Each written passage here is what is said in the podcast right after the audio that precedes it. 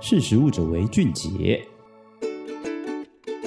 Hello，大家好，欢迎收听《是食物者为俊杰》，我是史塔奇。今天呢，要来跟大家聊的是最近网络上很热烈讨论的全联英雄公仔的事件。全联呢，它斥资了两亿新台币，取得了与漫威英雄 IP 的授权合作。那在今年呢，二月十一号的时候，就推出了满额赠的吸盘公仔活动。不过呢，活动开始之后，却因为外形不像。缺件等等的瑕疵，而引发网络上的炎上事件，那让消费者的期待落空之外呢，更打骂全联对正品毫无品管。那实力呢，这次就利用了 OPV 社群口碑资料库来追踪，这是网络上事件的讨论趋势。那其实从二月七号，就是全联官方脸书粉丝团就推出满额赠活动的预热宣传，那也有不少网友在贴文下方表示说很期待啊，或是会长什么样子，同时也对于公仔的英雄种类相当关注。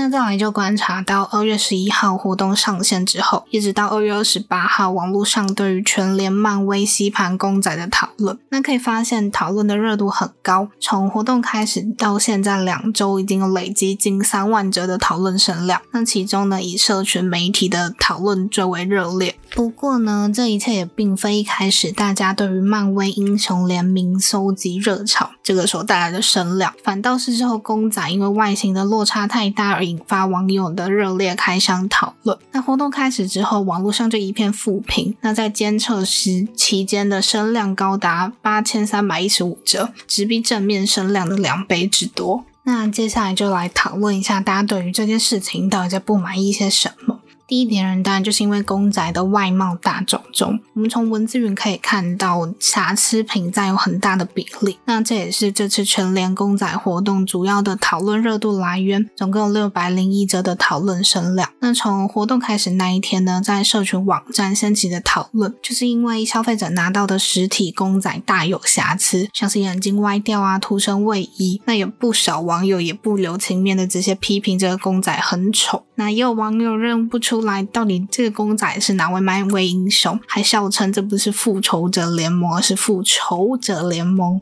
那甚至有网友在拥有一百一十八点七万的脸书社团“我爱全联好物老实说”里面 po 文来表示，要不要干脆举办一个全联漫威丑公仔大赛，来看看谁是拿到最丑的。那也引发网友纷纷在贴文下方留言来分享自己拿到的瑕疵公仔。那这篇贴文呢也获得一点三万个赞，然后近三千则的留言，也是这次讨论热度最高的一篇贴文。那对于网友的不满呢，全联在二月二十二号的时候宣布，这个公仔的不良率仅有一 percent。但从网络上民众分享的各种灾情回报啊、公仔照片等等，想想恐怕不止如此。那这次全联斥资了两亿新台币，耗时了一年半取得授权的合作机会。那消费者花了四百元得到的赠品，却是这种品质，实在让消费者们难以接受。那全联这次的满额赠吸盘公仔活动呢，像一般版跟夜光特效版，总共推出二十四款的漫威英雄公仔。那其中呢，黑寡妇成为负面讨论声量中最高的英雄。那其次则为奇异博士跟钢铁人。那就有网友在脸书社团报废公社里面发图文表示，自己拿到的黑寡妇公仔整个脸都歪了，然后还戏称这只是刚好的瑕疵品，还是做了特别版的卸妆黑寡妇。那这引发了网友在下方讨论，这次事件呢也跟上了新闻报道，就提高了这只黑寡妇的讨论声量。那最后一点呢，也就是因为活动开始后仅短短的三天，就因为网友纷纷议论这个吸盘公仔的品质，也认为瑕疵率过高，就有网友呢在二月十三号的时候在脸书社团报废公社来发文表示，他看到全联门是有摆放出一个公仔回收箱，并戏称这个是漫威恐怖箱吧。那有网友在下方留言说，可能要十个箱子才能够回收啊，等等。就这些留言呢，可以看见说公仔回收箱的出现，其实也不能平复网友的情绪。那这也是很罕见的，有活动赠品送出才短短几天，也不是因为使用或是食用安全上的问题来召回产品，也又再一次带动这一波全联公仔活动的讨论声量。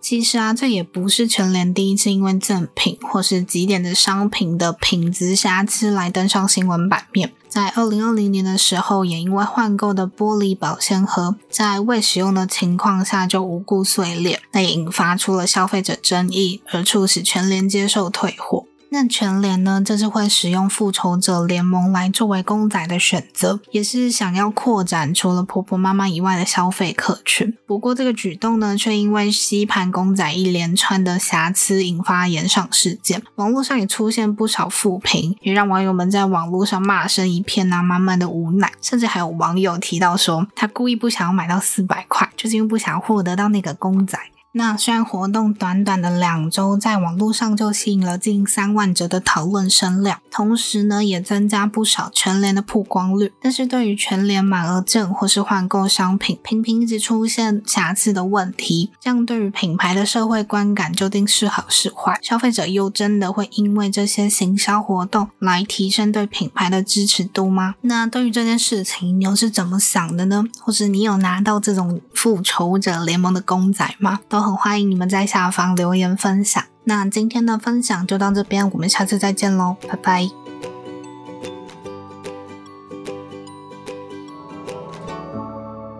识食物者为俊杰。